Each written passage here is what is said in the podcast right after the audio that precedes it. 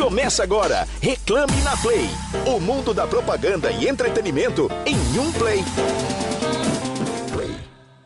Alô, alô, alô, sim, sim, sim, aqui estamos no ar com mais um Reclame na Play. Hoje, terça-feira, essa terça-feira nublada, chuvosa, cheia de trânsito aqui em São Paulo. Se você estiver em São Paulo aí, sabe muito bem do que eu tô falando, certo? Esse aqui que é o nosso quinto programa aqui na Rádio Play. Em cinco programas, eu quero aproveitar para agradecer você que acompanha a gente toda semana. Esse programa que é sempre apresentado por mim, Felipe Solari, e pelos meus colegas Emerson Souza e Mônica Salgado. E olha, Hoje a gente vai ter duas convidadas participando aqui com a gente, duas mulheres que vão abrilhantar ainda mais a nossa noite de terça-feira. Vamos ter também aí os nossos quadros, né? A gente tem muito quadro aqui, humor, entretenimento, histórias da década de 80, 90 para vocês. Então vamos deixar esse bate-papo mais especial. Participa com a gente, que a gente, nós aqui já somos algumas pessoas, mas nós queremos mais pessoas junto com a gente. Manda um WhatsApp pro número da Play com a sua pergunta, dúvida ou sugestão. Atenção, 11 999 936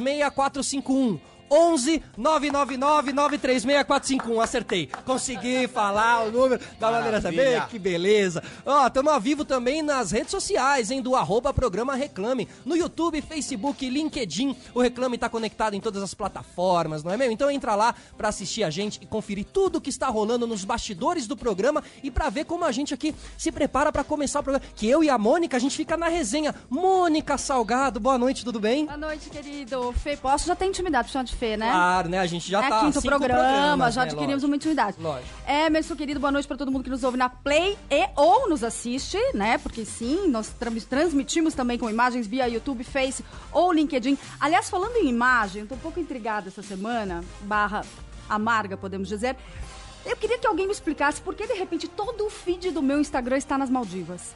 Eu não sei se foi Black Friday. É mesmo? Tem essa. É? Vou, vou abrir aqui, vou ver se tem Olha, alguém gente, na, galera, tem uma galera famosa, umas amigas ricas, praticamente todo o casting da Globo tá, Tá nas todo mundo Maldivas. lá. Então é um tal de chalé sobre palafita, é camarão graúdo com, com vinho rosé. Vai sair novela lá, é não mar vai sair mais novela? azul que piscina, eu não sei. Talvez esteja talvez seja Black Friday. Justo. A galera adquiriu os pacotes na Black Friday.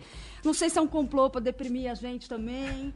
Mas o importante é que o trabalho dignifica o homem, né, Emerson? Souza? A gente tá aqui trabalhando.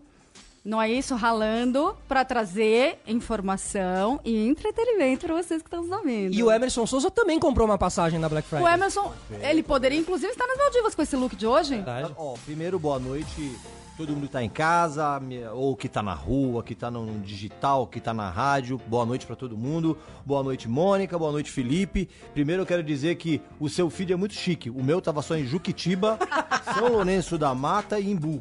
Então, na ver- Que compraram na Black Friday também. Tá, é Black Friday, porque no dia a dia é Santa Amaro, Largo 13. Então, assim, é que o seu, a, a- a sua timeline é muito chique, né? É verdade. Mas, voltando aqui, entrando pro nosso universo aqui, primeiro eu preciso registrar que hoje saiu a pesquisa de audiência e a Play FM cresceu 78% em relação à pesquisa anterior, o que é o maior crescimento entre todas as rádios FMs de São Paulo, isso não é pouco. Coisa então, linda, hein? É, Coisa linda. chupa a concorrência. Boa, boa, boa, boa, boa. Aqui estamos. Com aqui todo estamos. respeito. Ah, no muito crescimento, fino no ele. crescimento. O que, que mais que a gente tem aí? Tem, tem mais notícias da Sim, semana? Sim, sim. A, a- Nestlé investirá 3,6 bilhões de dólares contra a mudança climática. A Nestlé anunciou esse investimento todo nos próximos cinco anos em uma iniciativa para combater a mudança climática. Além de plantar 200 milhões de árvores na próxima década, a empresa ajudará a transição de agricultores e fornecedores para a agricultura regenerativa. As marcas Nespresso, Perrier e San Pellegrino se tornarão neutras em carbono até 2022 e o restante do seu portfólio de água engarrafada deve atingir essa meta até 2025. Os líderes empresariais não podem mais se dar ao luxo de serem céticos e interminavelmente pacientes, disse o di- diretor-presidente da empresa. Legal, espero que outras marcas também colaborem, ajude o planeta, agradece. E tem uma outra marca que mandou bem essa semana também. A Unilever vai testar semana de trabalho com quatro dias. Isso, a Unilever da Nova Zelândia informou que vai adotar uma semana de trabalho de com quatro dias e remuneração integral. De acordo com o comunicado da empresa, os 81 funcionários poderão participar do teste com autonomia e flexibilidade, determinando quando e como trabalharão melhor dentro da sua nova estrutura. A Unilever informou ainda que vai promover um treinamento com seus funcionários para eliminar trabalhos que não agreguem ou que não agregam valor e trazem uma burocracia desnecessária. É, esse prazo acaba em dezembro do ano que vem. Se tudo der certo, o formato será replicado nos outros mercados. Eu acho que vale a pena a gente falar no decorrer do programa se até que a gente tem a gente tem duas entrevistadas aqui que devem, que com certeza produziram, estão trabalhando bastante em home office e pode dizer pra gente se isso está funcionando de verdade agora em dezembro ou não, se isso vai ser replicado pro ano que vem ou a gente vai esquecer esse negócio aí depois que tomar a vacina. Boa, boa. E conversaremos mais disso, mas assim, né, você falou iniciativas mais do que necessárias para o nosso mundo agora, né? algumas empresas e grandes empresas se preocupando com o meio ambiente e outras se preocupando com novos ambientes de trabalho, que também é algo que falaremos aqui também, né? Até que ponto a gente precisa de novas leituras de trabalho? Podem ser os dias, podem ser o clima do trabalho, as internas do trabalho. Tudo isso precisa ser falado e revisto, certo? Bom, todo mundo que quiser participar com a gente aqui vem de WhatsApp, tá? Manda lá no 11 999 936 451 para conversar com a gente. A gente também está no Facebook YouTube, LinkedIn. Dá para você assistir a gente aqui. Você vai ver a belíssima Rádio Play e também as nossas duas convidadas, cada uma na sua casa. Inclusive, vamos agora apresentar aqui as nossas convidadas. Mônica, a nossa primeira convidada, por favor. Nossa primeira convidada é uma pessoa bastante intrigante, porque você olha uma foto dela nas redes sociais, você tem a sensação que é sempre TBT. Justo. Porque, entre muitos outros predicados que ela tem, que a gente vai listar aqui, Letícia Spiller tem a mesma carinha, e isso muito me impressiona, de quando era a Paquita Pitucha Pastel lá no começo dos anos 90, ou mesmo a cabeleireira Babalu na novela 4x4. Hoje, pasmem, aos 47 anos, a Letícia tem um currículo super extenso, atua, produz, dirige, canta, dança, vira estrelas de biquíni na praia com uma elegância, pessoal que eu nunca vi igual, muito gata. Tem quase 4 milhões de seguidores no Insta, dois filhos e um trabalho muito bacana, muito dedicado à causa dos refugiados. Falaremos sobre isso aqui também. Ela é linda, inclusive por fora. Seja muito bem-vinda, Letícia. Que prazer.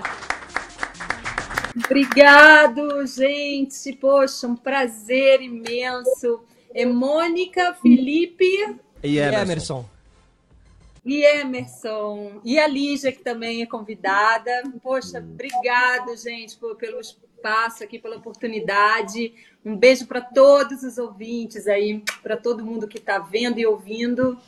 Obrigado. Boa, obrigado. Obrigado a você querida. pela presença, uma presença virtual, né? Por enquanto é virtual. Emerson, quem mais está virtualmente aqui com a gente? Exatamente. A nossa segunda convidada da noite é formada em publicidade pela Casper Libero e pós-graduada em administração de empresas pela Universidade de Harvard. Não sei se vocês conhecem. Harvard é, é ali um pouquinho depois de Juquitiba. Ela possui 20 anos de experiência em marketing de serviço, principalmente na área de educação Hoje ela é responsável pelo marketing da Duolingo, que é a maior plataforma de aprendizado de idiomas do mundo. Recebam aqui no Reclame a diretora de marketing da Duolingo Brasil, Ana Lígia Martins. Bem-vinda! Uh! Bem-vinda, Ana Lígia. Gente, um super prazer estar aqui com vocês. Muito feliz de verdade, muito honrada pelo convite. E Letícia, eu preciso te dizer que eu sou sua fã e todo mundo que ficou sabendo que ia participar dessa entrevista disse assim: por favor, fala para ela que ela é muito linda, que a gente é muito fã dela. Então, o recado está dado. Obrigada, pessoal. Obrigado, Ana. Para você, agora eu já sou sua fã também por saber isso tudo. O seu currículo agora veio assim, eu falei, caramba, que honra estar aqui também junto do seu lado. Boa, as nossas introduções aqui são um clássico do nosso programa. As pessoas ficam emocionadas, elas mandam emoldurar a introdução, já é. mandaram emoldurar. É, o pessoal é acha que a gente disputa só a batalha cultural, não, aqui a gente disputa a introdução Justo, é também. é verdade, Mônica, não, mas, é verdade. Só, mas a gente só recebe gente fera, então aí, fica aí fácil. Fica, fica fácil de fazer. Mônica, conta aí, conta aí. Letícia, minha querida, você sabe que aqui a gente está numa rádio que celebra, festeja o vintage. E uh, eu vi recentemente que o canal Viva está apresentando um programa é, que chama Os Casais que Amamos e que relembra as duplinhas mais icônicas das novelas. Eu, eu sempre fui muito noveleira. É, desde que me entendo por gente, eu amei isso. E óbvio que Babalu e Raí, de 4x4, novela de 1994, não poderiam ficar de fora. A minha pergunta é: qual que é a tua lembrança, faz tempo, mais viva, mais inusitada, mais divertida dos bastidores dessa, dessa trama, Letícia? Olha, são tantas, né? São muitas. É, logo no, nos primeiros capítulos, eu tive que gravar uma cena. Eu tinha um fusquinha laranja, cor de abóbora. Lembro. É como se fosse a, a carruagem da gata borralheira, né? Tudo era muito simbólico. Aham. E, e eu tinha que gravar uma cena lá na Ilha do Governador, que eu morava na ilha, né? E o meu carro enguiçava, ou ele dava um problema, não sei se ele estava devagar, agora eu já não lembro muito bem. Essa foi a primeira cena da novela, né? É, foi, acho que foi uma das primeiras cenas. Eu. E eu tinha que xingar as pessoas que passavam por mim. Eu tinha que obstruir a passagem e eles, eu tinha que segurar. é, agora eu lembrei, eu tinha que segurar o trânsito atrás de mim. E aí quando eles passavam, eu xingava. Nossa, mas eu fui xingada também, né, gente? E aí, eu, e aí teve gente que parou. Parou, deu ré. Eu falei, não, não, é uma gravação, me desculpa. Mil perdões. Muito bom, mas a atriz se entrega, né? Tem que se entregar, tem que se jogar, né? Tem que fazer a cena com imagina aos veracidade. 21 anos. Exatamente, totalmente. Pois é, imagina se entrega aos 21 anos de idade. Gente, e eu lembro tanto dos trejeitos de Babalu, do vocabulário de Babalu, que era tão cheio de charme, né? Cheio dos bofes. Como é que, como é que era, Lê? É, Tinha muito gíria de bofe. salão. Gíria de salão, ela era cabeleireira, verdade. É E desacuenda. desacuenda, muito bom. Desacuenda do meu herê. Até hoje a Mônica fala desacuenda, É, né? mas é uma boa, vou, vou utilizar, vou utilizar. essa. É, Emerson. Vamos lá. Que Vamos lá. delícia. Ana Lígia, você tem 20 anos de carreira, 10 na Duolingo. Mas eu quero saber o que estava acontecendo 15 anos atrás, antes, quando você optou por esse caminho aí. Era isso mesmo que você queria? Bom, primeiro que você denunciou minha idade, né? Mas tudo bem. A gente sabe que você Na começou o trabalho assim, infantil. Era. Desde que eu era muito criança, minha mãe conta que eu tinha quatro anos, a gente passava pela marginal aqui em São Paulo e eu ia identificando as logomarcas ah, nos outdoors. Ia falando: olha, mãe, esse aqui é o mapping. Esse denuncia a idade, né? Esse aqui é o mapping, esse aqui é tal loja. E eu O não que que sabia, é ler, mapping? e eu já identificava. Aí quando eu tinha 10 e aí eu tinha 10 anos e eu pedi para os meus pais comprarem um jogo chamava Talento. Tinha que relacionar o slogan com uma imagem e eu fiquei apaixonada por aquilo. E desde ali eu já sabia que eu queria trabalhar com propaganda. Então, enfim, aí fiz faculdade de publicidade, comecei no setor editorial, que foi muito bacana também. Lá pelo né, que era 2000 mais ou menos, eu já estava reestruturando os websites, ajudando a reestruturar os websites da igreja, quando aqui, da, da empresa, quando tudo era mato ainda, né? Internet começando ali. Aí depois trabalhei no setor de educação de executivos, com conferências, fiquei vários anos, trabalhei aqui, trabalhei nos Estados Unidos enquanto fui fazer minha pós. E aí voltei e eu fui, na verdade, eu fiquei 10 anos numa outra escola, que é a English Live, a antiga English Town. Eles me chamaram, aí eu fiquei 10 anos lá, construindo a marca no Brasil, construindo também um pouco da demanda pelo ensino online, que há, há 10 anos atrás era um tabu, né? E aí depois eu deixei a English Live em janeiro desse ano e o Duolingo me encontrou. Então eu comecei, na verdade, com o Duolingo em julho. Eu acabei de chegar, assim, mas estou super feliz porque é uma empresa incrível, uma equipe muito bacana e uma empresa com um propósito, com uma missão muito grande, né? Que é de levar a educação de qualidade de forma gratuita para todas as pessoas do mundo. Então, assim, acho que trabalhar no Duolingo foi meu grande presente para esse ano, viu? Legal, legal. E ainda mais como, como a, a comunicação atual, a internet ajuda nisso tudo, né? Para esses cursos online e tudo mais. Agora, é, é, Letícia, eu queria te fazer uma pergunta, assim, né? A gente falou de uma novela de 94, né? A Mônica falou ali. É, a, a, a gente vive uma transformação de formatos, né? E você, eu, você presenciou é, toda essa, essa evolução, se é que a gente pode chamar de evolução ou mudança, assim só por dizer, né? É, mas você, você fez muito aquela novela mais tradicional de muitos capítulos, nossa, meses e meses, né, trabalhando. E agora a gente entra numa, a gente vive também, além da novela, a linguagem das séries, conteúdos mais curtos. Como você vê essa transição? Você gosta também? É, como isso interfere no volume de trabalho, né? Enfim, como você enxerga tudo isso?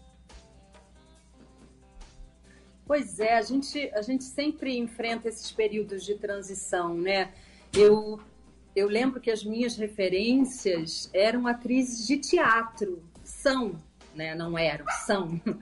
É, e, eu, e eu ainda tenho muito essa base teatral e acredito nisso porque eu acho que o teatro é o lugar do encontro. Perfeito. Né? É o lugar onde ele, ele, ele persiste aí desde da Grécia Antiga. Então, é, um, é uma arte que, que ela, ela existe por si, como a música, né?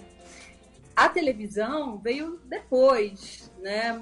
E eu presenciei essa, essa transição, né? A gente, a gente já estava vivendo um momento mais televisivo quando eu comecei a minha carreira, mas sempre apaixonada pelo teatro. É, e, e, aí a gente fazia realmente aquelas novelas imensas, de 230 capítulos, Nossa. teve 4x4, porque fazia sucesso, o pessoal ah. escrevia. Claro, vamos lá, tá fazendo sucesso, vamos lá. E, e, e aí é, tinha, aí teve a mudança dos estúdios Globo, porque tudo era gravado no Jardim Botânico, o Jornal Nacional, o Fantástico, as novelas, e, e as novelas tinham que revezar nos estúdios e as externas já eram feitas no Projac, mas não tinha nada construído no Projac, gente. Era impressionante, era ir para um lugar assim onde só existia cidade cenográfica, deserto, e estava lá em obra, né, que deve ter durado muitos anos, não sei quantos anos exatamente duraram essas obras. Então eu também tive esse momento de sair dos estúdios no, né, no Jardim Botânico e passar para ser tudo lá no Projac, gravando nesse grande núcleo é, que é uma, né, nossa Hollywood, total, nossos total. estúdios aqui do Brasil, tão bons quanto, né? Eu me orgulho disso, porque realmente é uma estrutura muito profissional, muito maravilhosa. E, e aí agora esse momento dos streamings assim bombando, né? São, são muitas informações, não só de séries, de canais é, é, de TVs fechados, mas é, internet. É, os né? streamings, né? Os é, streamings. Canais da é. internet. as pessoas têm muito, muito acesso a muita coisa e isso se dispersou um pouco. É, então agora eu acho que a própria televisão está tendo que lidar com essa mudança e é, migrar também para esse tipo de público. Né? E eu acho que está fazendo muito bem, está conseguindo é, fazer essa transição muito bem. Eu, como atriz, quero muito atuar mais em séries. É, me encanta poder trabalhar com mais profundidade, sabe? Hum. É, trabalhar o começo, o meio e o fim, ter é, isso bem amarradinho pra gente é muito importante. Mas ao mesmo tempo, ela te dá um, um timing, uma, é, uma coisa uma que você não aprende um exercício, né? Uhum. Sim, é, realmente é uma escola. Agora, é, Letícia mencionou Hollywood e isso me leva à minha seguinte pergunta para Ana. Ana, você obviamente domina o inglês, morou fora, estudou fora. É, tem alguma língua, de repente, do portfólio? O portfólio de vocês, brasileiro, é, aqui do Brasil, eu acho que é um pouco mais restrito, mas lá, de, lá fora são mais de 40 línguas, pelo que eu estava lendo, né? Que são ensinadas. Tem alguma língua que você queria muito falar, mas que você não leva o menor jeito? Você já tentou? Foi uma negação? Uma vergonha? Um, acho que alemão. Alemão é bem difícil. difícil eu já caramba. estudei um pouco de francês Estou estudando italiano no Duolingo, mas o alemão, ele é bem difícil. É uma das mais pra difíceis, mim, foi bem dizem, complicado. né? Aí, é. depois eu quero contar. É. Agora, Porque as línguas latinas são um pouco mais fáceis pra gente, né? Tem uma raiz então, parecida, francês, né? italiano, tem uma raiz parecida. Agora, o, o, alemão não. O alemão é bem mais difícil. Tem, uma tem a base do, do, do, latim mesmo ali, né? Você é. consegue achar. É, Palavras de raiz parecida, é, em comum. Agora, já que a gente está falando da cultura americana, vou só emendar numa outra pergunta que eu tenho curiosidade. A Duolingo é uma empresa americana, uhum. você é super escolada em trabalhar com esse modus operandi americano. É, quais são as maiores diferenças? E agora você voltou para cá para implantar né, a, a, a operação deles aqui, né, com escritório próprio e tudo mais. Qual que são as principais diferenças que você detecta entre as duas culturas, assim, a cultura americana de trabalhar e a cultura brasileira de trabalhar? É muito diferente ou no mundo globalizado isso tudo já se misturou? Olha, tem algumas pequenas diferenças culturais mesmo assim. Eu já trabalhei em três empresas americanas E o que eu posso dizer, assim, o americano, ele é um pouco mais direto ao ponto, Uhum. né? Então, você chega numa reunião com um americano, com americano, primeiro, é no horário. Então, se começa às 15, é às 15. E 15 e 1 já está falando do assunto que tem que ser falado naquela reunião. São muito Com o objetivos. né? brasileiro, 15 horas, é, a gente vai chamando os colegas. Vamos lá, gente, reunião. Você chega lá umas 15 e 5, e aí você vai falar um pouco de amenidades, e aí 15 e 10 você começa a reunião. Gente, sendo muito transparente, é assim que funciona, e é maravilhoso, sinceramente, porque... É o nosso charminho, é o nosso charminho, né? É, por isso que a gente está sofrendo tanto né, nesse home office, né? Então, assim, acho que é um pouco disso. O americano ele é mais direto ao ponto. Acho que o brasileiro também ele é um pouquinho mais emocional, o que torna a gente até muito criativo. Né? O americano é mais business mesmo, né? Mais negócio. Acho que essas são as principais diferenças, assim. Mas eu eu gosto muito de trabalhar nas duas culturas. E agora no Duolingo eu reporto para o pessoal nos Estados Unidos e tenho as agências e o pessoal aqui no Brasil. Então eu estou constantemente com os dois lados e está dando bem certo, assim, principalmente porque tá todo mundo home office, então equalizou, né? Então tá mais fácil. As dificuldades que o pessoal tem lá fora tem também aqui no Brasil. Boa. Boa, É essa mistura do Brasil com os Estados Unidos. né? Fala aí, Emerson. Mas Não tem dancinha da Mônica essa semana Não, hoje ainda. vocês vão poupar a audiência. Semana que vem terá. É, ô, ô, Letícia, a gente tá falando de. Primeiro, eu queria saber se você já tentou alguma outra língua que teve dificuldade, porque a Analisa disse que vai te ensinar até o fim do programa, vai resolver esse problema.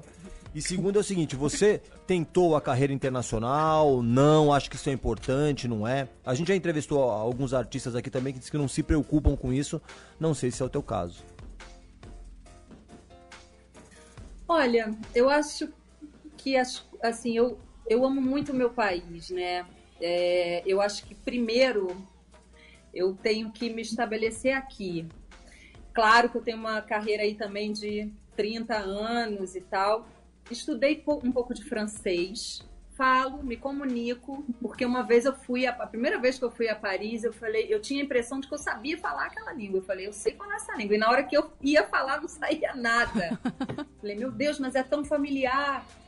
E aí, porque tem muito do latim também, né? O francês. E, e aí eu fui estudar aliança, fiz um ano de aliança francesa e senti que ficou faltando, né? Ficou faltando mais um ano. Que o ideal é você fazer dois anos e ainda, se possível, morar um pouquinho lá para você realmente falar bem a língua. Mas eu consigo me comunicar. Se eu estudar bem um texto em inglês, ou em francês, ou em espanhol, eu consigo fazer. Mas assim, se eu tiver que improvisar aqui agora, daí eu não sei se eu vou conseguir tão bem, entendeu? Agora, Mas eu acho que Letícia. eu, eu já apresentei um prêmio em inglês. Olha. Ó, Agora, uma língua que tá sabendo falar bem, provavelmente é, o espanhol. O namorado da Letícia, o Pablo, é uruguaio. Espanhol a gente fala um pouquinho melhor, é, até porque. Tipo, Tá dominando essa língua, né? Quando era bem nova. Mas é difícil, viu? É difícil ter uma, uma fluência assim e pra ela soltar, porque eles falam muito rápido também. É, né? Agora, eu ia para Portugal esse ano com uma peça de teatro com o Janequine, é, que é produção dele, né? O Brilho Eterno de uma Mente Sem Lembrança, o Ah, Tom legal. Mentar. Nossa, É. esse texto é ótimo. Um né? elenco maravilhoso. É, e a gente, a gente tava já, a gente estudou o texto durante a, a pandemia, né? Estudamos online e íamos para Portugal. A gente ia fazer São Paulo e Portugal esse ano. Então eu ia realizar um sonho de levar a arte para fora do Brasil. Realmente nunca levei minha arte para algum outro país, né? E esse ano isso ia acontecer, ia ser maravilhoso. Mas quem sabe é, no ano que vem, vamos ver como é que fica a nossa situação, né? Pois é. Quem sabe? Exatamente. Não, mas são projetos, né? Sempre você levar o seu trabalho pra fora, ainda mais se o seu trabalho ele, ele, ele é em uma língua, porque se você é músico, o maestro que a gente recebeu aqui, João Carlos Martins, a, a, a- o trabalho dele é universal, a música, ela é universal, ela não precisa de línguas, ela não tem barreira de idiomas. Mas pra uma atriz, pra uma peça, um filme, existe sim essa barreira do idioma. Então é um grande projeto mesmo a se tocar. Pessoal, a gente vai pro break aqui na rádio, mas enquanto isso e também Batalha Cultural. Sim, a nossa batalha cultural, onde a gente sempre traz aí algo que assistimos ou, né, nos inteiramos durante a semana. Emerson Souza, qual é a sua dica da semana?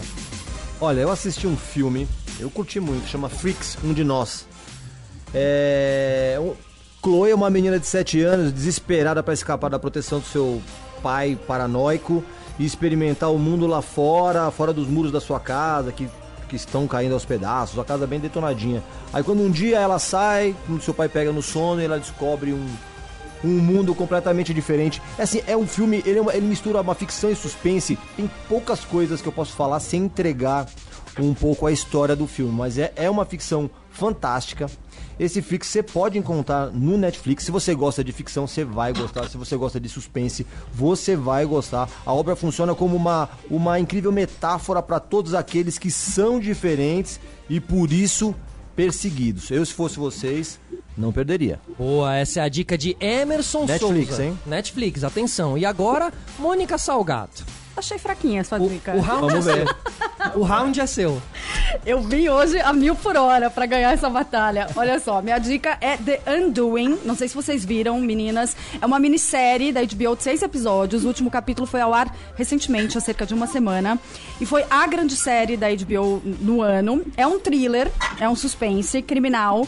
Do mesmo premiadíssimo roteirista de Big Little Lies, que foi também um, um case de sucesso, e que mostra a vida dos super, super, super, super ricos nova-iorquinos. Essa série deu muito o que falar, porque ela teve um finale agora que, ah, sempre quando a gente espera muito, né, o final de um suspense, é aquela coisa, ah, mas decepcionou, ah, mas podia ser melhor. Então ficou todo mundo falando a respeito. Ele é estrelado por Nicole Kidman, que faz uma psicoterapeuta, que é casada com o Hugh Grant, que é um oncologista infantil, e eles são lindos, são sexy, são tudo indica que eles são super, super felizes na relação conjugal e no trabalho. Mas... Mas, contudo, porém, todavia, acontece um assassinato. E aí, uma morte muito violenta. Você vai e contar aí, o fim? Calma. Aí fica a pergunta se desenrolando: quem matou, quem matou. Odete Oh, Reutemann. não, é Odete e Helena Alves. A, então, a história toda vai se desenrolando. E também rolou uma polêmica nessa série por conta do visual da Nicole Kidman. A imprensa e ah, os Instagrams da vida criticaram muito os supostos excessos de botox e preenchimento. Em contraponto com o nosso amigo Hugh Grant, que tá super assim ao natural, digamos. E aí as pessoas criticaram muito e outras falaram, mas ela é o rosto dela, ela faz o que ela quer, e enfim. E aí foi uma polêmica que ajudou, inclusive, a, a, Impulsionar. a Vender a impulsionar o sucesso Impulsionar. da série HBO, The Undoing. Boa, então uma série que vem da Netflix, uma da HBO e a minha você pode encontrar em vários lugares aí, na verdade. Ainda entusiasmado com o gambito da rainha. Lá fui eu jogar meus, meu, meu xadrez, começar a pesquisar no YouTube lá, grandes jogadores de xadrez e tal, e acabei descobrindo um super documentário que conta a história de Bob Fischer. Bob Fischer foi, aí dizem que o grande jogador de xadrez, ele era americano, ele disputou, ele disputou frente a frente com os russos, com a União Soviética, então dizem que um pouquinho da história do Gambito é inspirada no Bob Fischer, porém, Bob enlouqueceu. O xadrez enlouqueceu o Bob Fischer na vida real mesmo, e esse documentário conta a, a trajetória da loucura do Bob Fischer, assim, como o xadrez pode te levar para um mergulho interno que você não sai mais, entendeu? cerebral, né? Probabilidade cerebral, números e, e- e, sabe, e- e ataques, defesas. Então, assim, é um documentário muito louco para você ver como um jogo pode entrar dentro de você e acabar transformando a sua cabeça, sabe? Então, o documentário chama Bob Fischer contra o mundo. Então dá pra achar em vários lugares, inclusive na- nessa ferramenta gratuita aí que é o YouTube também, você pode assistir aí no próprio YouTube, tá bom? Muito bem. Agora vocês duas podem dar a opinião de vocês. Qual vocês se identificaram mais? Votação, pra- votação. É uma votação. Vote. gente- Dia 15, vote. É isso aí. É isso aí. Uma eleição que você pode escolher o melhor e não o menos pior. Olha só. Pode ser também a pessoa mais simpática, mais sorridente, mais carismática. Olha Viu, gente? só. Pode ser mais simpática. Fala, Ivete Sangalo. Letícia, por favor, vai, tem que votar, não pode ficar em cima do muro e a gente não, não pega mal com a, com a votação, fica tranquilo. Mas peraí, você quer que eu vote Qual que na, você gostou na mais? pessoa ou na dica? Na dica.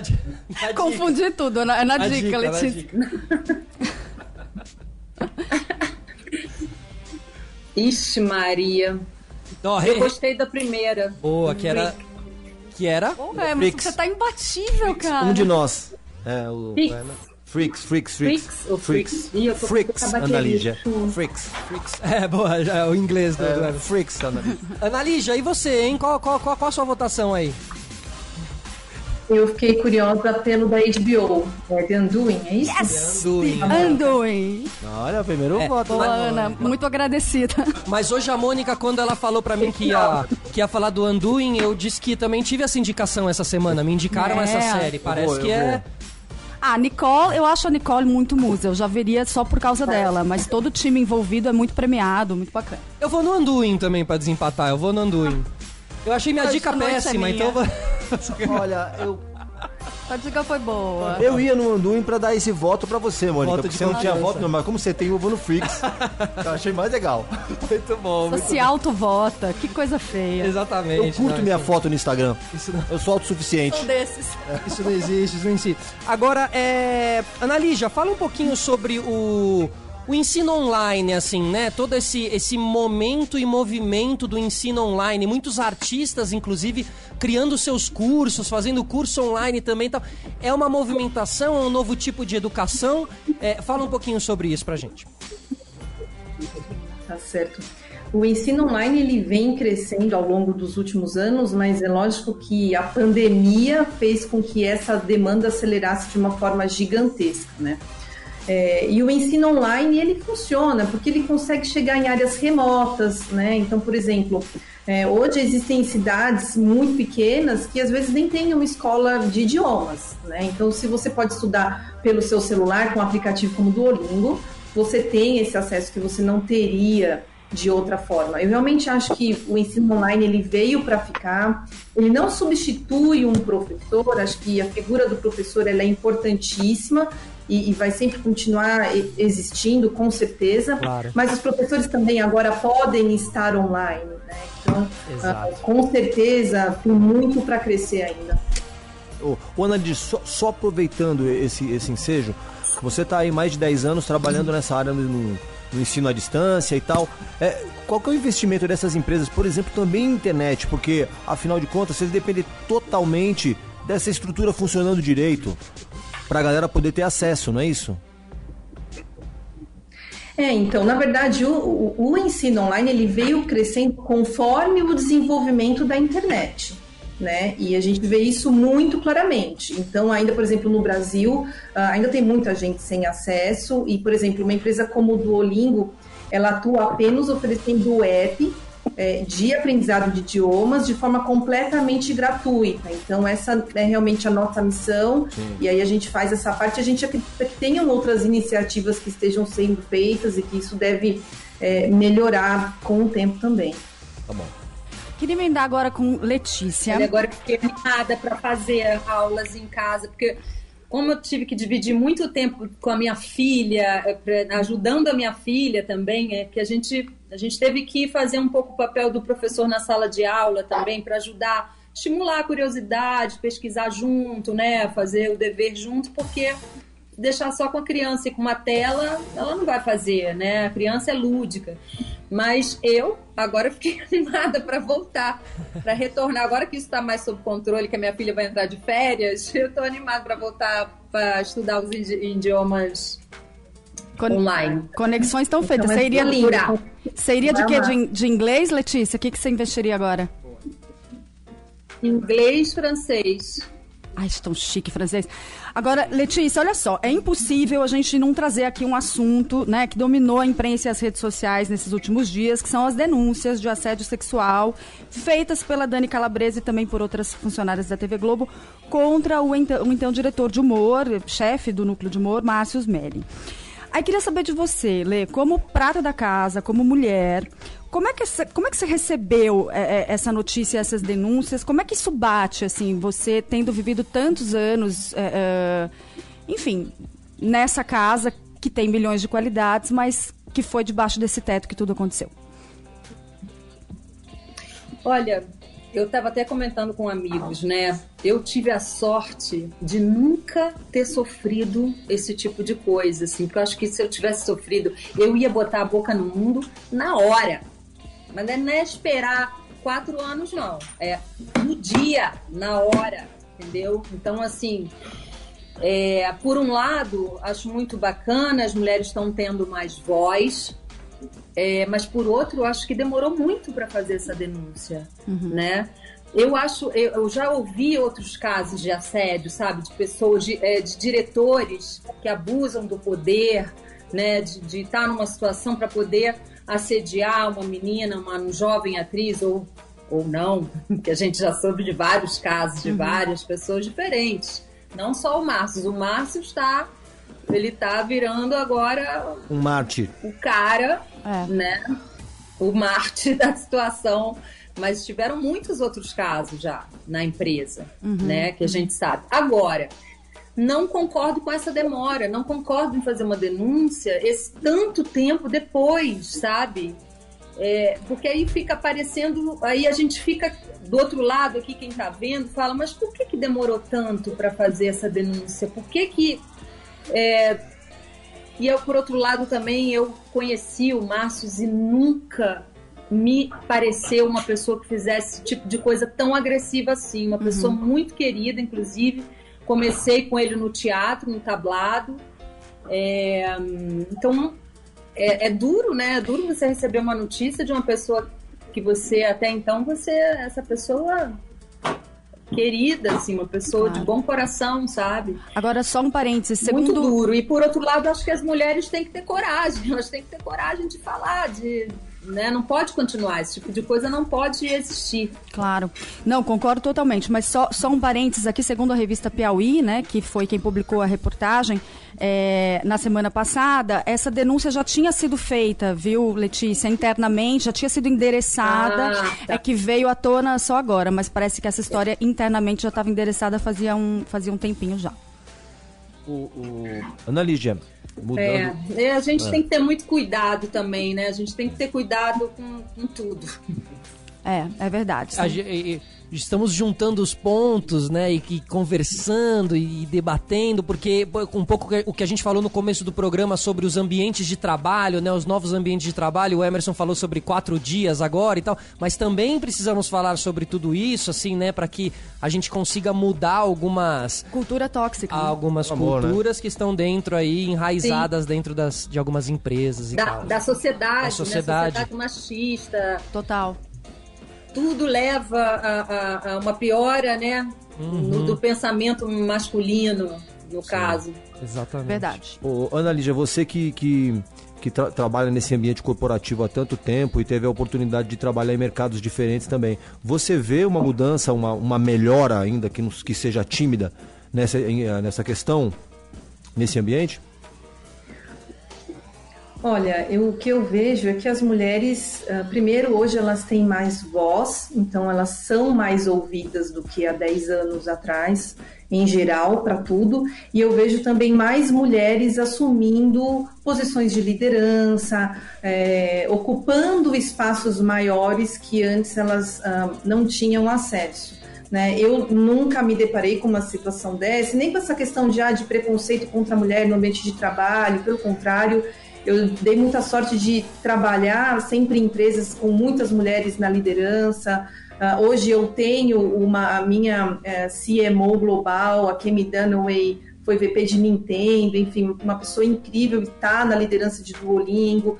Então, acho que as mulheres, elas estão ocupando um pouco mais um, espaços que antes elas não conseguiam e elas estão tendo mais voz do que antes, né? Se você conversar hoje com uma mulher e, e falar sobre assédio, ela fala: Nossa, é, quando eu era criança, quando eu era adolescente, acho que eu passei por um, porque naquela época nem se discutia sobre o assédio desta forma, né? E hoje tudo está muito mais aberto, mais escancarado, e aí as pessoas estão, as mulheres estão tomando mais essa coragem, como a Letícia falou, e, e realmente tem que falar mesmo. Mas essa é a principal mudança. Eu acho que a mulher no mundo corporativo hoje ela tem muito mais voz e está ocupando muitos espaços que ela não ocupava antes. Eu acho que isso é super positivo. Que- só, só um comentário. Eu, e com, com esse seu depoimento, acho que fica, fica mais claro que, de verdade, as mulheres, quanto mais mulheres tiverem em cargos de liderança, esse processo de equidade, de equilíbrio vai ser acelerado. Acho que, o, acho que a receita é essa, né? Claro. Bom, e as redes sociais, sem dúvida, tiveram um papel importante, né, na disseminação dessas vozes, dando vozes para as causas todas, não apenas essa. E aí, Letícia, queria saber de você. Você tem quase 4 milhões de seguidores no seu Instagram. E a gente sabe que a rede social virou uma fonte de renda significativa para muitas atrizes. O marketing de influência é a menina dos olhos é, do mercado publicitário agora. E eu queria saber se você enxerga esse potencial e se você usa esse potencial nas suas redes sociais. Então, é, eu comecei no meu perfil muito despretensiosamente, sabe? Mas porque eu sou produtora e aí eu queria que as pessoas vissem o meu trabalho, né? O que eu estava produzindo, principalmente é, se eu pudesse levar o público para o teatro ou levar o público para o cinema, né? Eu comecei a produzir cinema também, me aventurei nessa uma loucura produzir cinema no Brasil, mas a gente vai. É, então eu, eu vi eu vi muito cedo essa ferramenta, eu falei, puxa, isso aqui é uma ferramenta de trabalho, que bacana. Mas eu não tinha essa, essa intenção de marketing, né, exatamente. Depois eu fui vendo que essa ferramenta ela foi crescendo cada vez mais e que a minha imagem como mulher de 40 anos, com uma saúde boa, né, que cultiva o bem-estar e que procura divulgar o que me faz bem, uhum. eu vi que isso também era uma coisa querida pelo público e que isso gerava trabalho também. Né? Então, hoje em dia, eu procuro é, ter essa rede assim bem equilibrada nesse sentido. Uhum. Eu compartilho também, às vezes, coisas né, que aqui do meu cotidiano, que não necessariamente tem a ver com o que pode me gerar trabalho, coisas da natureza, né? uhum. né? Porque a natureza, para mim, é sempre um presente, é sempre gostoso você abrir, ter uma foto de uma flor ou de algo lindo que você viu, que você quer compartilhar. Então, é isso, eu procuro ter esse equilíbrio. É, mas virou, virou mais um meio ali, né? Virou mais uma, uma maneira uma realmente. Uma fonte de renda, né? É. Importante. É. Até na quarentena fizeram algumas virou séries. Um é, né? ferramenta de trabalho. Exatamente. É, fizeram, total. Fizeram umas Com séries certeza. no Instagram também, né? Emerson. Ô, Ana Lígia, nessa, nessa Sim, quarentena. Eu, a ah, gente manda. agora tem o canal do IGTV, né? O IGTV. Eu levei o teatro pro IGTV, por exemplo. Que legal. Às vezes, eu, porque são vídeos mais longos. É, fiz umas pílulas de Hamlet Machine, que a gente fez uns ensaios, uns estudos para Hamlet Máquina, que a gente quer montar no teatro. E eu fiz Ofélia, é, Hamlet e Eletra.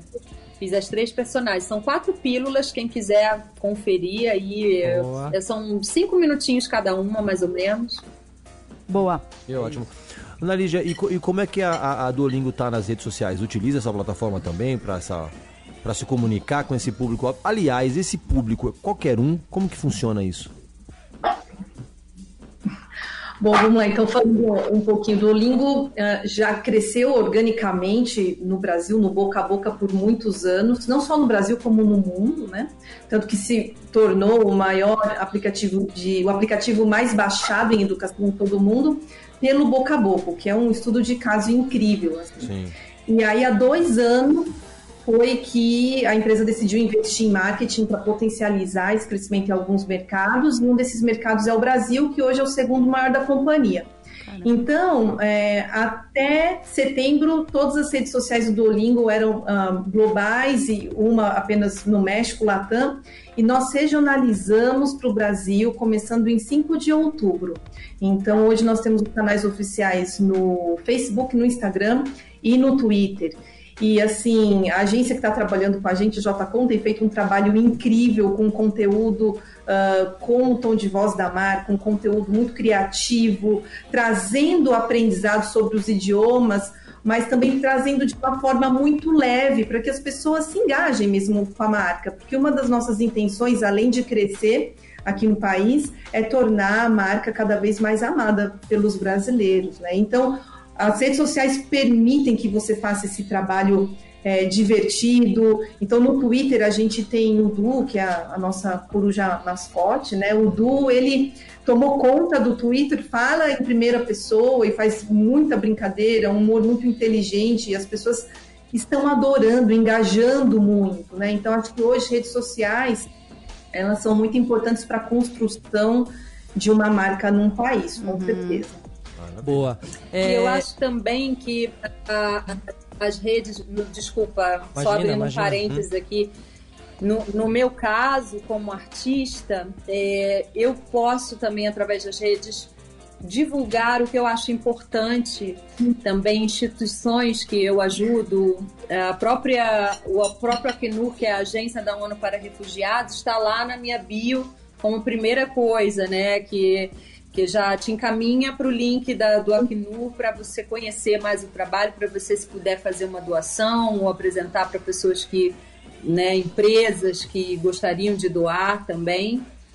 E outras coisas, não só isso, também se posicionar, a, né? da preservação ambiental. Eu tenho, tenho um link com a Rede Postinho de Saúde da Mulher, que é uma rede criada por uma guerreira, Júlia, que, que cuida da saúde da mulher no Pavão Pavãozinho Cantagalo, aqui no Rio de Janeiro.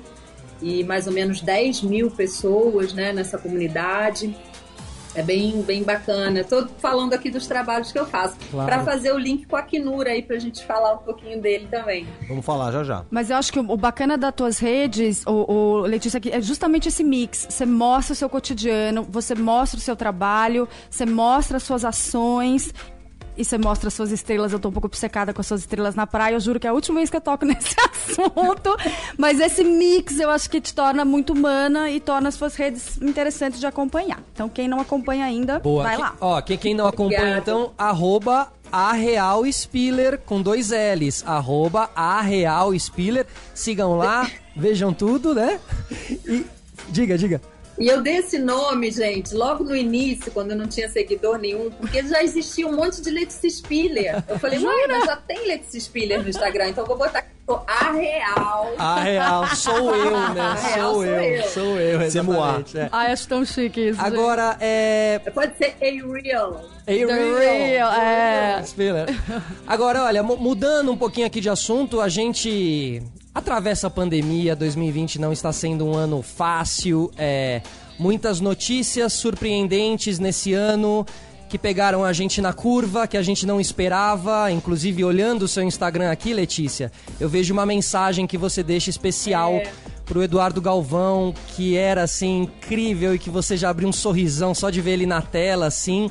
É, imagino que você conheceu ele muito de perto, que vocês trabalharam juntos e fizeram parte de muitas décadas ali de Globo. Conta um pouquinho como é que essa, essa notícia te pegou aí. Nossa, uma tristeza assim inacreditável, não dá para acreditar. Parece que não é verdade, né? Porque a gente a gente está com esse distanciamento. Uhum e, e, e, a gente não pode nem se despedir dos nossos entes queridos, dos nossos amigos.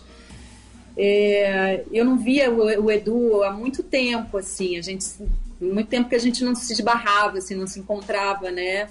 Mas é uma pessoa muito, muito querida do coração, uma pessoa que levava alegria. Nunca vi Eduardo é, de mau humor, pode até ser que ele, né, que ele teve seus momentos, mas assim, uma uma pessoa alegre, divertida, pessoa do bem, sabe? Não merecia isso, mas eu fico me perguntando, gente, tudo é parte de Deus, né? Tudo, tudo vem de Deus, inclusive isso que a gente está passando, porque nós somos um pedaço de Deus e se nós criamos, se nós fizemos isso com nossa Terra, com nosso planeta, ao ponto de criar um vírus que esteja nos destruindo, é porque Deus sabe o que faz, Deus quer que seja assim.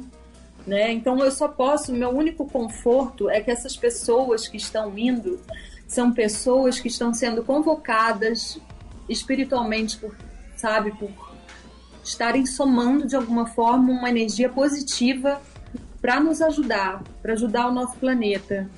E hoje saiu a notícia também de que o Marco Rico, outro ator, é, foi entubado, também parece que está em estado está grave, porém estável. Então, mandando boas vibrações aqui pela recuperação, recuperação dele. E a, e a Nissete, Bruno, E a né? Nissete Nossa também. queridíssima Nissete, minha mãezinha. Quero pedir orações pelo Marco. Agora eu tô sabendo agora do Marco, não sabia. Por todos eles. A Marieta, que também é, também tá com Covid. Marieta Severo, Nissete Bruno, Marco Rica. Pelo amor de Deus, gente, vamos orar aí. É. Mandar boas energias. Mandar Né? boas energias e lembrar, pessoal, ainda tá tudo acontecendo. Fiquem ligados que ainda está tudo acontecendo, esse vírus ainda está aí entre nós, tá? Exatamente. Né? Então, assim, vamos dar uma respirada aqui. A gente vai pro nosso break, a gente volta daqui a pouquinho. E agora a gente tem mais um quadro aqui no nosso programa. Então, atenção, atenção. Quem era você na década de 90? Sim, quem era você na década de 90? An, an, an, Emerson, o que, que você estava ouvindo na década de 90? Você lembra uma música assim?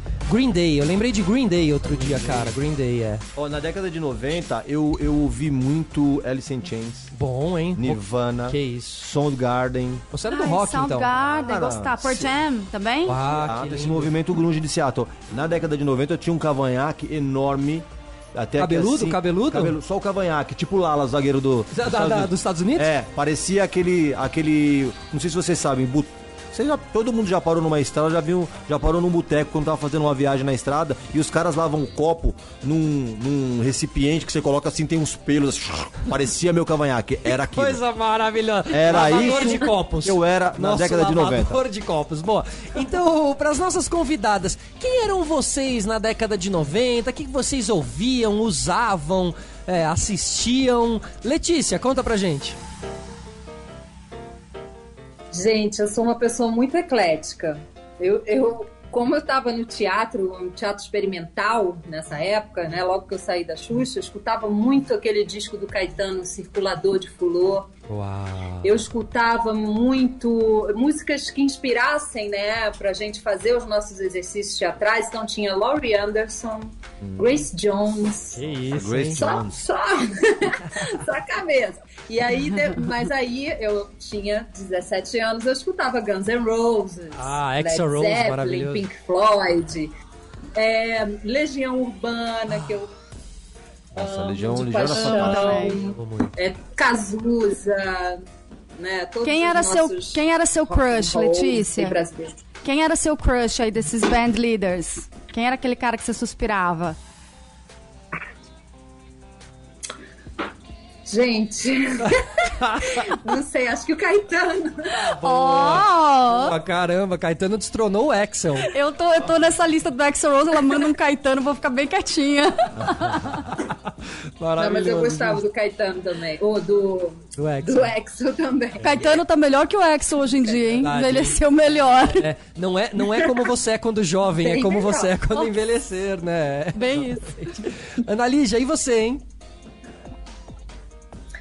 Gente, eu ouvia muito Engenheiros do Havaí e Legião, com certeza. Guns também, mas eu era muito fã de Roxette. Assim, eu era fã de carteirinha, doente na época, que na verdade foi quem me motivou a estudar inglês. Eu Ó. quis estudar inglês para entender as músicas e poder cantar direito as músicas do Roxette. Assim, Que eu era legal. muito fã. Mas a internet hoje em dia, a coisa do videogame, é, é, é, as músicas, ela acaba. É uma via de aprendizagem de um idioma diferente, principalmente do inglês, assim, né? Muita gente acaba pegando uma base na brincadeira ali do dia a dia, assim, né? Ana Lígia, você tem um pouco essa referência, assim? Pessoas que têm uma base de inglês sem nunca ter estudado inglês, simplesmente porque o dia a dia acaba envolvendo algumas.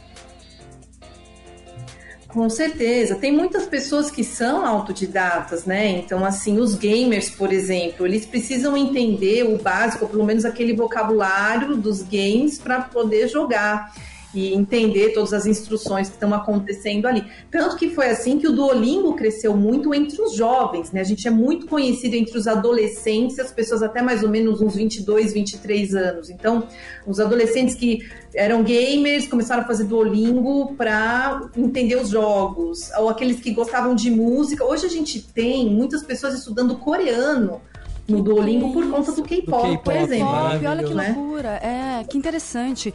Pra entender as letras. Né? A gente teve um aumento interessante ano sobre ano, assim, é, por conta é, desse gosto musical. Então, com certeza, principalmente quando a gente está na adolescência e você tem um gosto peculiar, o inglês, é, você acaba se interessando, né? E é aí que você aprende até mais fácil do que por imposição, né? Total. A- Agora nós Com temos. certeza, letra de música, né? Pode falar, Letícia. Não, não, que eu tinha muita curiosidade com músicas que eu gostava em inglês de, de saber né, o que elas estavam dizendo. Então eu procurava, eu ia lá ver, traduzia. Minha mãe era professora de inglês também, então facilitava. um Olha, pouco. caramba. É, também era uma época que não tinha a- a- as letras traduzidas na internet. Hoje em dia, qualquer música que você quiser, você põe no YouTube, lá tem a tradução e tudo mais. Gente, na nossa época, eu lembro que você É. fazia curso de inglês e aí uma das atividades de listening era você ouvir uma música e você ia preenchendo as palavrinhas que faltavam no- Ah. na folha, Um bom lembra? Assim que a gente um aprendia. É. Falar de, falando em música, vamos, vamos falar, um- entrar um pouquinho mais na sua carreira agora, Letícia. Você falou anteriormente que começou, sempre gostou de cantar, que em 10 anos estudou, mas fala um pouquinho desse seu EP de Natal que a gente já tocou aqui, você com a Martinalha, tem clipe novo seu aí com o Janis. Fala um pouquinho dessa história aí explodindo ainda mais, Letícia Cantora. Pois é, essa história é muito especial, porque o Dienes é um grande amigo, Martinalha também. É, e o Dienes, a gente já tinha uma parceria, a gente fez uma música junto, Lua Cheia, né? E tem uma versão em espanhol também, que o Pablo, meu companheiro, também participa com aquela viola, né? Aquela guitarra flamenca lindíssima. E foi a nossa primeira parceria com o Dienes. Aí o Dienes, a gente já estava cultivando esse desejo de fazer mais coisas juntos, a gente já estava com ideia de fazer um EP, mas mais pro lado romântico, assim, fazer, pegar um repertório um pouco de Roberto Carlos, sabe? Coisas que, que, que a gente pudesse fazer junto. E aí surgiu a ideia do EP de Natal por conta dessa pandemia que a gente está vivendo, por conta da minha relação com o Acnur. Porque ele convidou para fazer, ele teve essa ideia, e aí eu falei, Janis, eu fico super afim, mas será que a gente pode linkar o trabalho do Acnur a esse trabalho, pegar parte da renda e dedicar para o Acnur? Ele falou, claro, isso vai ser maravilhoso e tal. Então a gente quis ajudar o Acnur e, e aí a gente conseguiu em um dia gravar quatro músicas. Caraca. Foi uma loucura, assim, por, por conta da pandemia, né? Que a gente queria resolver tudo rápido também. E, e aí tem várias participações maravilhosas, como a Martinalha, a Cristina Mel, que é fantástica, a Fanny Lu, que é uma cantora colombiana, eu, Dienes, e a minha filha, Estela, também fez uma, uma música. Bonitinho. A gente gravou uma música junto. Que delícia isso, hein? Então, parte dessa renda vai ser revertida ao Acnur, que é a Agência da ONU para Refugiados, que faz um trabalho, gente, para quem não conhece, um trabalho de abrigar pessoas que vêm, que tiveram, que se foram obrigadas a deixar suas casas, seus países, seus lares, muitas vezes longe da- de pessoas, né, de parentes, ou até mesmo sem nada, né, sem uma mala, sem pertence, sem nada Sem uma memória. né? fugindo né, de guerras, de perseguições, de outras formas de violência que a gente nem imagina, para tentar uma vida nova em outro país. E o nosso país, graças a Deus, o nosso Brasil, abriga muitas pessoas. É um país grande, tem condição de abrigar essas pessoas. Então, o Acnur aqui no Brasil é muito forte, porque tem muitas pessoas da Venezuela vindo para o Brasil eh, de dois, três anos para cá. E o grande abrigo do Acnur fica em Roraima, mas existem várias, vários outros é, estados né, em que as pessoas estão estão trabalhando, já estão encaminhadas, porque o Acnur faz isso, ele, ele garante os direitos básicos dessas pessoas, né? Imagina, a gente está falando aqui de direitos básicos humanos, né? Um trabalho humanitário. Exato. E é um trabalho, gente, que existe é, há 70 anos. Está fazendo 70 anos, vai fazer 70 anos em 14 de dezembro. Inclusive, eu acabei de gravar junto com a Adriana, que é lá da Venezuela, a receita de uma torta negra que faz parte de um e-book que está sendo lançado para o aniversário do Acnur. E já já vocês vão poder ver aí no IGTV, do Acnur, no meu, logo depois também, essa receita maravilhosa da torta negra que eu fiz lá em casa. A Adriana lá em São Paulo, na loja dela, de que ela trabalha com, com doces, né? Tem uma doceria, está estabelecida aqui no Brasil já, lá em São Paulo. E, e a gente fez assim uma gravação virtual para esse e-book, que são receitas, chama Prato do Mundo. Olha Prato que do legal. Mundo e vai ser lançado no dia 14, que é o dia do aniversário do Acnur. Boa, 70 anos, ou seja, fazem esse trabalho desde 1950, coisa mais linda e maravilhosa. Agora, como a mim cabem as perguntas mais culturalmente densas e. eu descobri que eu e a Annali já temos duas coisas em comum. Uma delas é a pós em Harvard. Mentira. A pós em Harvard é só sua amiga. Mas as duas coisas que temos em comum, uma você já entregou a Roxette, que eu também era apaixonada. Fui show, amava. Inclusive corro ainda muito ouvindo São Roxette suecos, né? São suecos, suecos, né? na real, é. E a outra é menudo.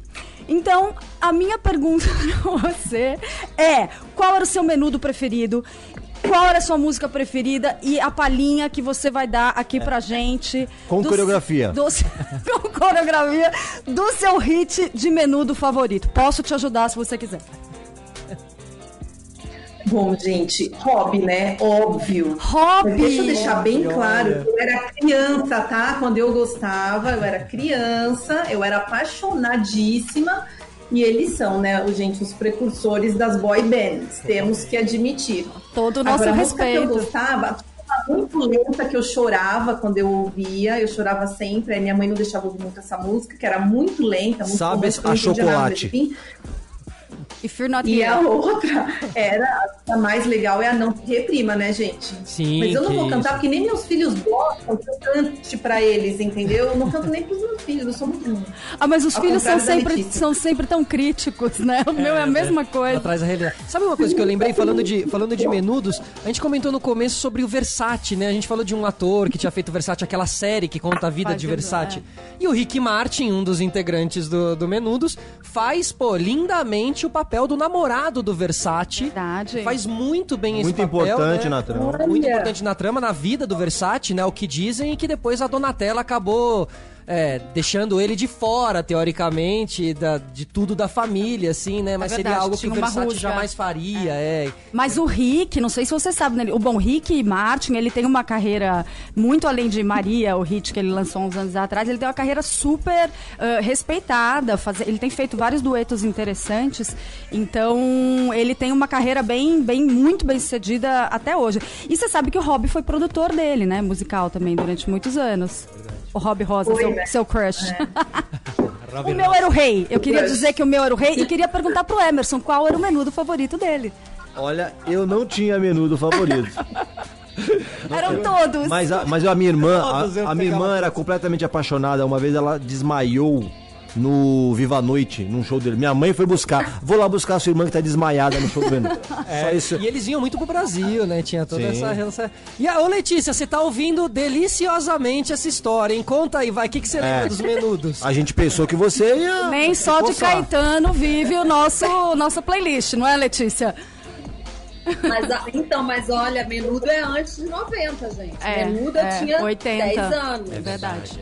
É, a- eu, eu, eu gostava, adorava também. Eu- mas eu gostava mais de RPM. Já com 12 anos era RPM. Sim. E aí o menudo, mas eu gostava mais do Rick Martin também. Era o meu preferido. Ah, o Rick era muito fofo. Não, e, Tinha o Charlie e tinha o Ray também, né? Eu gostava do Ray. Meu marido fala que eu era a única que gostava do Ray. Mas o Rick Martin ele foi se reinventando de uma maneira muito legal, muito bonita. Assim, não é fácil você ter sido um menudo e até hoje ser o cara, meu. O Rick Martin, ele é uma bandeira também da. Mas do- o, o Ray também se reinventou. Hoje é o Dr. Ray, né? Dr. Ray é o Ray que era do. Sensacional. Ó a música aí, ó. Tô ouvindo um pouquinho de menudos do From Porto, Puerto Rico. Puerto Rico to the world. Rico to the world, exatamente. Mônica, diz aí, tem alguma pergunta? Eu tenho várias perguntas, agora você me pegou aqui de surpresa, mas eu vou emendar. Ai, eu tenho uma pergunta pra Letícia que eu não posso perder a oportunidade de fazer. Letícia, queria saber se é fato ou se é mito, duas coisas que eu li é, sobre você. Provavelmente você já respondeu essa pergunta algumas vezes. É, é o seguinte, é verdade que o papel de Babalu de 4x4 era originalmente de Adriana Esteves? Você entrou ali pra substituir a Adriana em, em poucos dias teve pra se preparar? É fato? É fato que era, era dela, é, mas ela não aceitou fazer na época, não, não sei exatamente o motivo.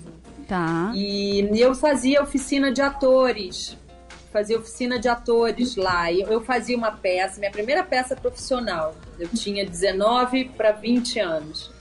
E que foi Perguinte, do Ibsen, que é a direção do Moacir Góes e tudo. E eu estava paralelamente fazendo a oficina de atores. E aí eu acho que o pessoal gostou do meu trabalho. Mário Lúcio Vaz, querido Mário Lúcio Vaz, é, o Ricardo Waddington também apostaram aí no meu trabalho. Você tem papéis muito marcantes. Não sei se eu vou ter tempo depois de perguntar sobre a, a Maria Regina. Amava a Maria Regina. Você ficou ainda mais linda, morena, Ah, de suave veneno. Mas a- a- o outro Delícia, fato ou mito que eu quero te perguntar: é verdade que você teve que declinar o papel de Jade, de o clone que ficou com a Gil Antonelli, porque você estava num processo de produção do seu espetáculo O Falcão e o Imperador? é verdade, de Uau! verdade verdadeira. Foi uma loucura isso, gente. Porque eu me vi muito, eu, eu me senti tentada, né? Claro. Eu tava realmente, eu, putz, caramba, que, que papel incrível, né? O Jaime, eu tava careca, gente, careca, e o Jaime Monjardim veio me fazer esse pedido. Fiquei muito, assim, dividida, porque, hum, na verdade, o que tinha acontecido foi o seguinte: eu já tinha dito não para fazer os Maias, que é uma minissérie. Tudo que eu quero fazer, época, eu né? falei não na época justamente porque eu achava que o patrocínio ia. é, que eu ia conseguir o patrocínio para a peça, estava prestes a conseguir. Tá. E aí deu uma atrasada no patrocínio, ou seja, eu deixei de fazer aquela série Caramba. que eu queria muito, muito, muito fazer Ai, ai. e não saiu o patrocínio. E, lá, e daí, quando saiu, veio o convite do clone. Ai, meu Entendeu? Eu falei, gente, mas eu não posso, eu não posso dar um passo atrás agora, sabe? É, eu preciso ir adiante com as minhas coisas, com os meus projetos. E isso me agoniava um pouco, fazer uma novela atrás da outra e não ter tempo de fazer o meu projeto teatral, né? Que eu estava estudando já há dois anos, preparando, pesquisando. Não foi um trabalho qualquer, uma comédia, né, muito fácil de fazer, que você não, estava dois anos fazendo Claro. aquilo e aí quando apareceu a oportunidade de fazer, apareceu também a oportunidade de, de, de fazer esses trabalhos, né? Complicado, difícil, uma decisão muito difícil. É, escolher, né? Escolher é sempre difícil. Diz aí, Emerson. Ô, Ana Lígia, a gente tá chegando perto do fim, mas eu queria te perguntar, uma coisa bem sintética, como é que foi o desempenho da Duolingo nessa, nessa pandemia? Você já tem essa leitura? Sim, a gente teve um, um aumento tanto de novos alunos quanto daqueles alunos que já tinham um app, mas não estavam se dedicando tanto. Né? Então, entrou a pandemia, todo mundo em casa, a gente viu um aumento expressivo de pessoas estudando mais. E acho que também tem uma questão, todo mundo se questionou um pouco nessa pandemia, os seus, suas prioridades, seus propósitos. Né? E o brasileiro sabe que falar um idioma é extremamente importante. É, hoje a gente sabe pelo estudo da Cato que você pode aumentar o seu salário até em 70% se você tiver inglês. Então o pessoal pegou firme nos estudos e eu fico super feliz porque falar um idioma transforma vidas de verdade. Assim, a gente acredita muito nisso. É verdade, e, e tem total razão. Pessoal, chegando pro final, mas a gente ainda tem mais um quadro aqui no nosso programa, um quadro sempre muito revelador, sempre muito bonito, sempre muito. Ah, não sei nem o que dizer. Atenção, atenção! A culpa é das estrelas.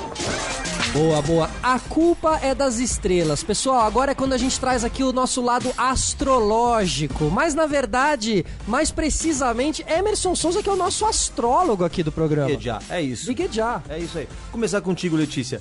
O fato de você ser geminiana, tudo bem que a sua lua é em aquário, mas o fato de você ser geminiana, que é um, são pessoas tão comunicativas, tem tudo a ver com a sua com a sua profissão, sabe? São bacanas, sabem se comunicar como ninguém, mas tem esse probleminha de praticamente uma bipolaridade. Isso te atrapalha muito na vida? tem dois Olha, personagens. atrapalha aí na hora que das escolhas, né? Você fica Justo. muito dividido. Você fica entre a cruz e a caldeirinha mesmo. É, o geminiano ele ama tanto a chuva quanto o sol. né? Ele quer tudo ao mesmo tempo. Eu quero fazer tudo. Te- te- Tem, algum episódio assim que você tinha escolhido uma coisa no dia seguinte você falou, eu escolhi isso nunca na minha vida e mudou completamente, deixou todo mundo surpreso? E quase foi internada? Não. Não, aí ó, toma, tá vendo? Não, porque aí quando eu escolho, eu sou muito determinada. boa, Quando eu escolho, eu vou. Eu persigo aquilo que eu escolhi com unhas e dentes. Dou a quem doer, ou a minha Ruth ou a minha Raquel. Exato, Exatamente. exatamente. Vem por aí. Ótimo. E a Ana Lígia, ô, ô Emerson? Ali já tem um, um signo bacana, câncer, né? É um signo legal. Mas é assim, você. É, é o clichê mesmo, você é tipo bem chorona, bem sofrida. Já fui. Já foi. Já foi. É um signo que sofre, assim. Já fui muito chorona, minha mãe que o diga. É, já fui muito sensível, mas eu tenho um ascendente em virgem, né? Que dá uma equilibrada. Ah, que dá um uma chatice que você não tinha com câncer, né? Ajuda bastante. Porque virgi- certeza. virginiano é Mas muito aqui na minha metódico. casa, a família inteira é canceriana, então às vezes é um mar de lágrimas, viu? A, a sua família inteira é canceriana?